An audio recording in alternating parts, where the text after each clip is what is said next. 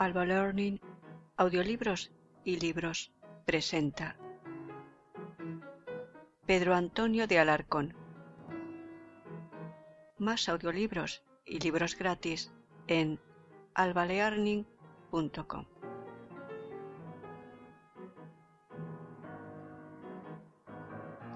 Pedro Antonio de Alarcón. Cartas a mis muertos. Leído por Alba para albalearning.com.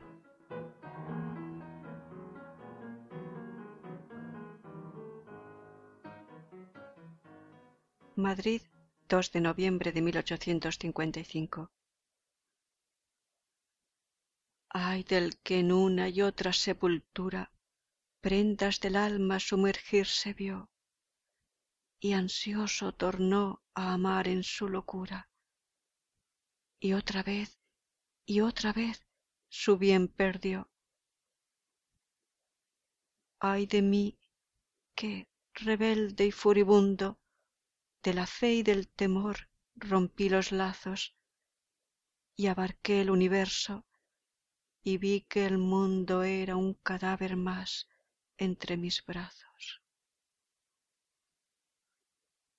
Versos inéditos míos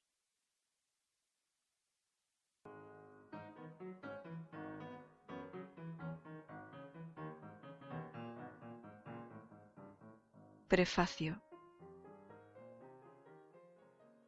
Ningún día de año, ninguno, ni el de San José, ni el de los Santos Reyes, ni el de Año Nuevo, ni el Viernes de Dolores, ni antes de emprender un viaje, ni después de un cambio político, ni en vísperas de elecciones, ni al salir de una enfermedad, ni cuando me entran ganas de ser académico, ni a poco de contraer matrimonio, ni la mañana del estreno de un drama mío, ni al día siguiente de perder mi caudal al juego.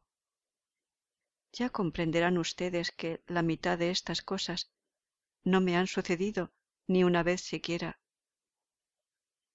Nunca, en fin, es tan larga la lista de mi tarjetero. Nunca me encuentro con tantas visitas que hacer como el día de la conmemoración de los fieles difuntos. Y es que pocos hombres de mi edad habrá en la tierra que tengan con el cielo una cuenta tan larga como la mía. De cuantos barcos eché a la mar, y fueron muchos, hablo metafóricamente, apenas veo ya alguno que otro, roto y desarbolado por los huracanes, tendido y solo sobre las arenas de la playa. Los demás se hundieron para siempre en el océano. Dice Quevedo, y dice bien, no tanto me alegrárades con hojas en los robles antiguos remos graves como colgados en el templo y rotos. Noble, filosófico, ascético pensamiento, digno de un espíritu de primer orden. Pero si Quevedo estaba en lo firme, no es menos cierto que la tierra se reduce ya para mí a un inmenso camposanto mi verdadera patria se encuentra ya ultratumba. Cuando yo muera, me figuraré que resucito. Allá tengo muchas más relaciones que acá. Por eso me agrada ir todos los años, tal día como hoy, a visitar el cementerio más próximo a mi casa. Poco me importa que el panteón sea este o aquel la muerte es cosmopolita. Donde quiera que hallo cruces, flores, cirios y coronas, allí creo que están mis muertos, los míos, mis predilectos finados, los seres que me abandonaron y cuya ausencia debiera llorar todos los días. ¿No es cada campo santo una colonia de esa patria de todos que se llama la eternidad? Y no voy a llorar, porque ya no se estila hacerlo, ni a rezar, porque nunca rezo en público, ni a dar limosna para misas, porque conozco a algunos sacerdotes que me las dicen de balde. Voy a consolarme de no ser ministro, ni sabio, ni hermoso, ni banquero. Y de camino felicito a mis difuntos y los entero de cuanto ocurre por aquí. Pero, ay, este año son tantos mis quehaceres que me es imposible ir a darles los días en persona. Quédame dichosamente el moderno recurso del correo interior. Y a él apelo, temeroso de que mis amigos de otro mundo se figuren que los he olvidado y mueran de pena, o, por mejor decir, resuciten, lo cual sería mucho más espantoso para ellos. Ved, pues, lo que les digo con esta fecha. albalearning.com 1. Amigo mío, tu mujer era una hipócrita. Todas las eternas promesas de eterno amor que te hizo durante la luna de miel, y todos los ofrecimientos de viudez perpetua que te dio a libar en tus últimos instantes, hanse convertido en un capitán de caballería, con el cual se casará de un día a otro si ya no se ha casado. En mi concepto, la mujer que contrae segundas nupcias al año de enviudar amaba a su marido lo bastante para procurarse un cirineo si llega a tardar en morirse. Yo te doy, pues, la enhorabuena por el tino que has mostrado rompiendo tan a tiempo los lazos que te unían a semejante Lucrecia Borgia, y te aconsejo que no contraigas ahí segundas nupcias, aunque la misma Semiramis te ofrezca su mano, y Satanás se brinde a ser tu padrino. Tuyo afectísimo, etc. albalearning.com 2. Mujer invencible, corazón de piedra, encantadora y terrible criatura he asistido a tus funerales. Te he vencido en generosidad. Tú fuiste siempre implacable para mí. Yo te he visto vencida por la muerte y he llorado. ¿Qué era ya de tu orgullo, de tu coquetería, de tu soberbia? allí estabas sin poder ninguno sobre mí, roca inexpugnable. Podía engreírme en tu sepulcro y arrojé en él una flor. Pero ahora me engrío. ¡Ah! cómo he triunfado de tu esquivez. Ya no te deseo, ya no me atormenta tu imagen, Tú has dado por mí el salto de Leucades y he curado de tu amor. Horas enteras te he estado viendo tendida en el ataúd. Estabas tan desarmada por la muerte que te compadecí.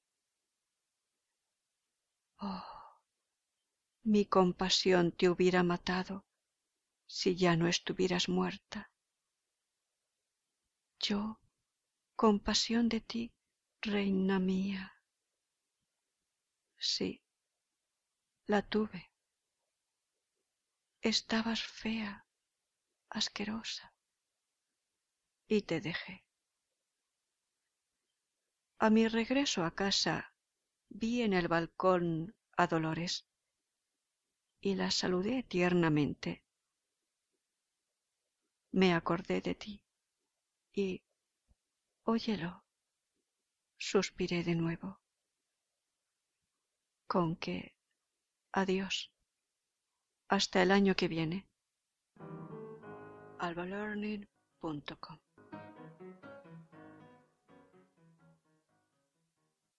3. Muy señor mío, hace algunos años, desde el borde del sepulcro, me prometió usted irónicamente venir, si podía, luego que muriese, a darme la razón, suponiendo que yo la tuviera, en nuestra constante polémica acerca de los destinos de la humanidad de la existencia del espíritu, de la inmortalidad del alma. Tenía usted ochenta años y yo dieciocho, cuando reñíamos tan tremenda batalla. Usted era ateo y yo creyente. Usted se acercaba a la tumba diciéndome Dentro de pocas horas habré vuelto al sueño de la nada. Y yo penetraba en la existencia diciéndole a usted,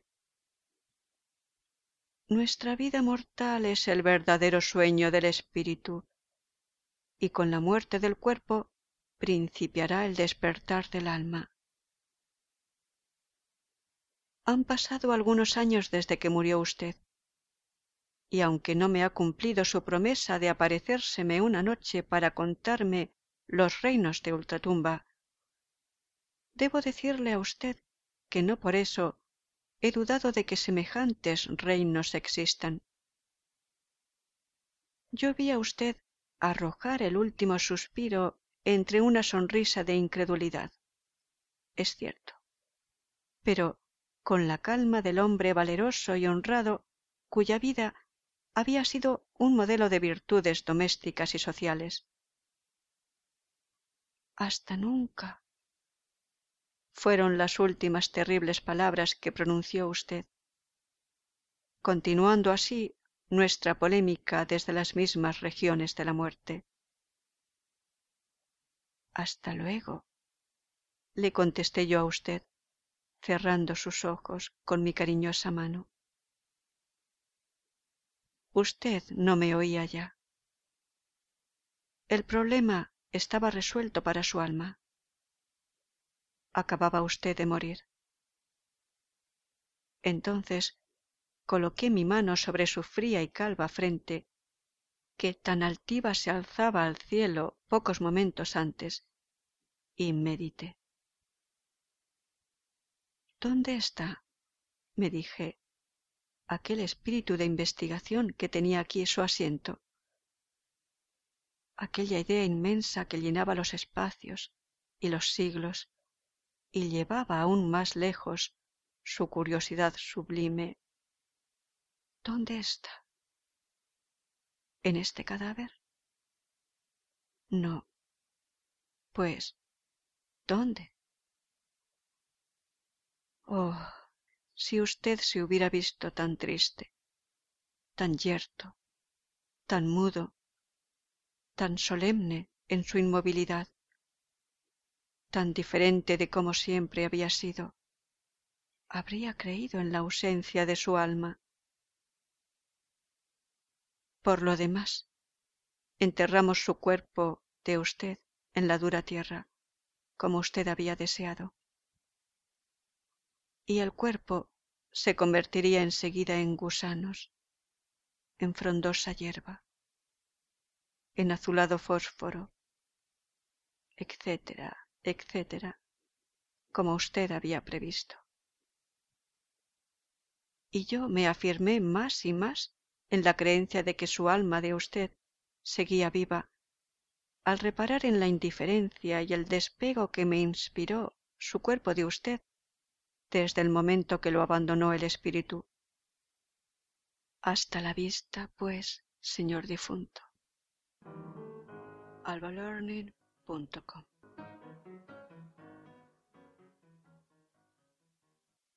4.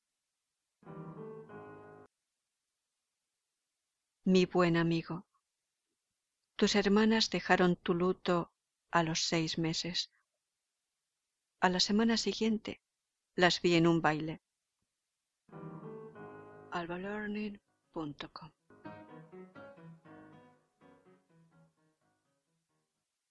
5.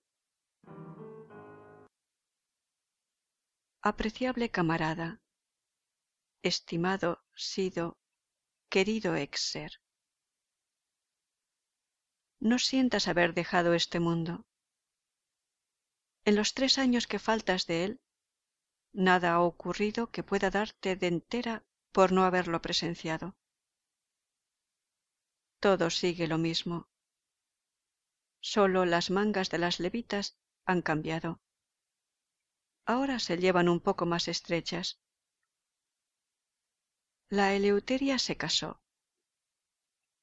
Cómoda tropezó al fin realizando sus pronósticos. Damasa se ha hecho mujer y gusta mucho. Nuestro terrible Canuto cayó al fin en las redes del matrimonio. Ninguna novia tuya se acuerda de ti. Nosotros vamos al café a las mismas mesas que cuando tú vivías y se nos pasan semanas enteras sin recordarte ni por casualidad. Tu hermano hace conquistas luciendo tu reloj y tu paraguas. La política lo mismo. La dificultad en pie. No hay actrices nuevas. Seguimos despreciados por toda Europa y por toda América. Los marroquíes y los mexicanos nos siguen insultando impunemente ni Portugal ni Gibraltar han sido reincorporados a la madre España. Las zarzuelas no han desaparecido todavía, ni han engendrado la ópera española. Ya habrás visto ahí a alguno de nuestros amigos. Hablé a Carlos en sus últimos momentos y le encargué expresiones para ti. Supongo que estarás en el infierno y que por lo tanto no habrás visto a un ángel que he perdido y que morará en la gloria. Dime si Satanás se parece a la pintura que de él hizo Milton. Yo espero ir al purgatorio, o, por mejor decir, ya estoy en él. Tu drama sigue muy aplaudido ¿Te sirve de algo la gloria póstuma? albalearning.com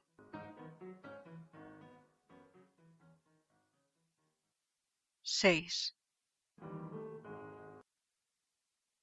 Mi bondadoso y apreciable acreedor. Con que se murió usted. Dios lo tenga en su gloria. ¿Me perdona usted la deuda? ¿Sí? Toma. Ya lo esperaba yo de su generosidad. Dígame usted, ¿hay algo de cierto en lo de la metempsicosis? Hombre, cuidado. No sea usted atroz. No vuelva usted a nacer, por María Santísima. ¿Quiere usted creerme? Hasta que murió usted, estuve persuadido de que había hombres inmortales. No es broma. Y desde que ha muerto usted, siento creer en la inmortalidad del alma. Con que hasta el valle de Josafat, donde me excusaré de pagarle, porque, como resucitará usted desnudo, no tendrá bolsillo en que meterse el dinero. Abur albalearning.com.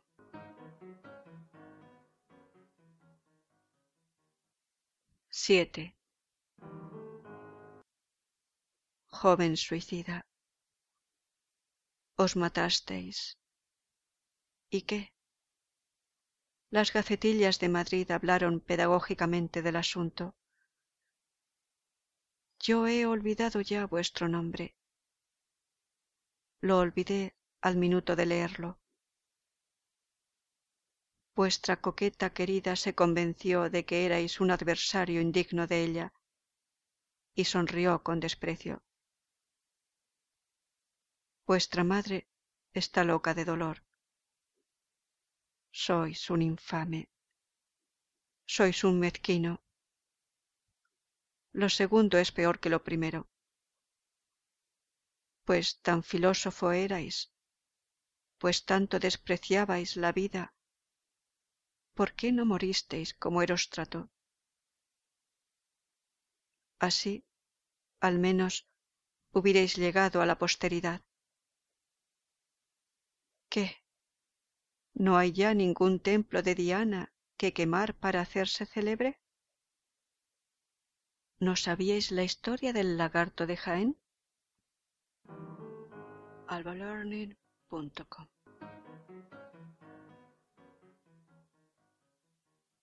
8. Muy señor mío y de mi mayor consideración. Mucho tiempo hace que no lee usted los periódicos. Antes, todas las mañanas en la cama, después del chocolate, se aprendía usted de memoria el correo extranjero de El clamor público y se levantaba usted tan satisfecho como si acabara de recorrer toda la Europa. ¿Cómo puede usted pasarse ahora sin saber lo que sucede en estos mundos de Dios? albalearning.com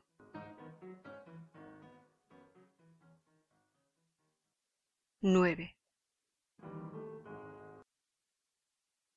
Don Dimas, esto es un sacrilegio.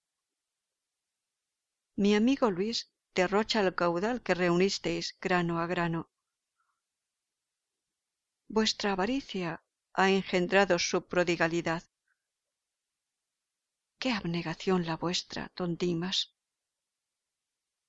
Vivisteis en Boardilla para ahorrar dinero, y este dinero paga hoy un cuarto principal en que habita vuestro sobrino. Vos comíais arenques, él come salmón.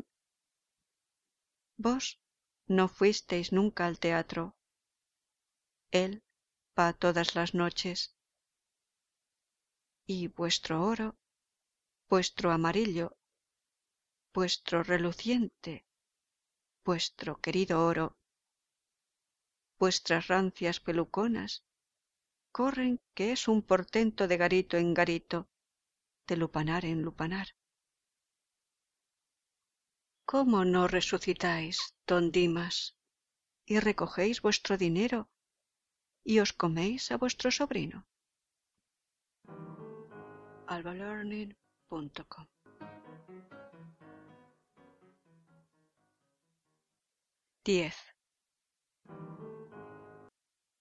10. Duque, tu lacayo tiene la insolencia de vivir más que tú. Él toma el sol, respira el aire y va al teatro de la zarzuela mientras que a ti te comen los gusanos. Duque, señor Duque.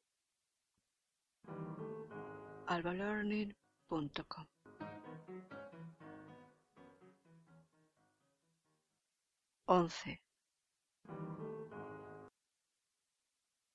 ¿Duermes al fin? Ah, sí, descansa, descansa en paz. Ya eres más dichosa que yo.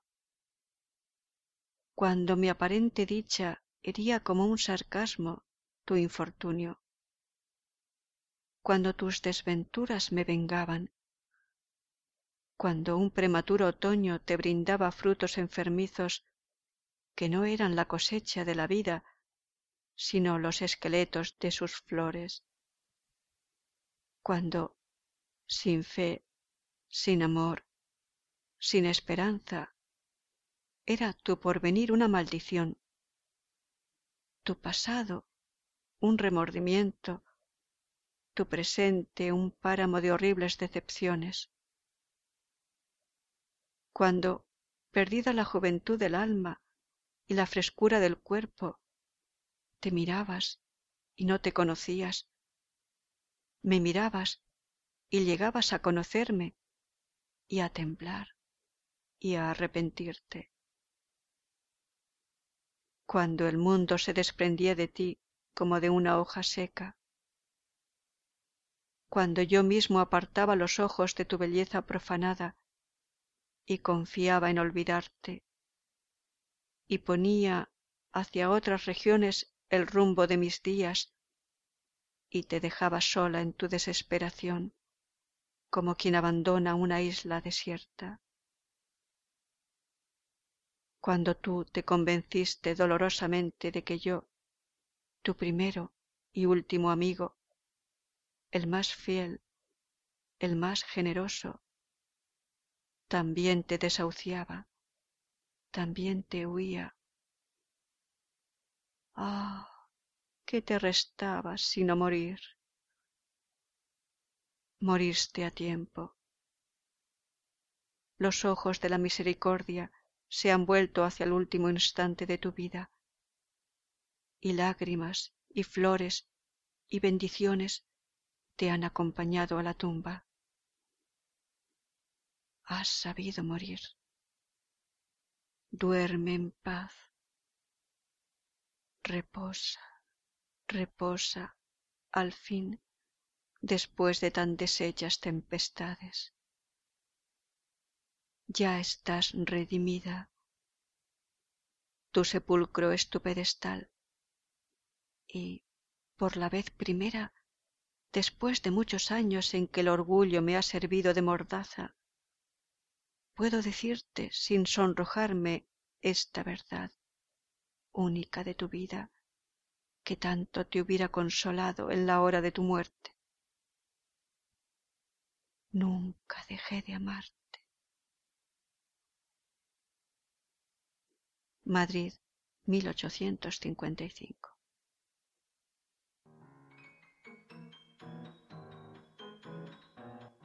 Fin de Cartas a mis muertos de Pedro Antonio de Alarcón, leído por Alba para albalearning.com.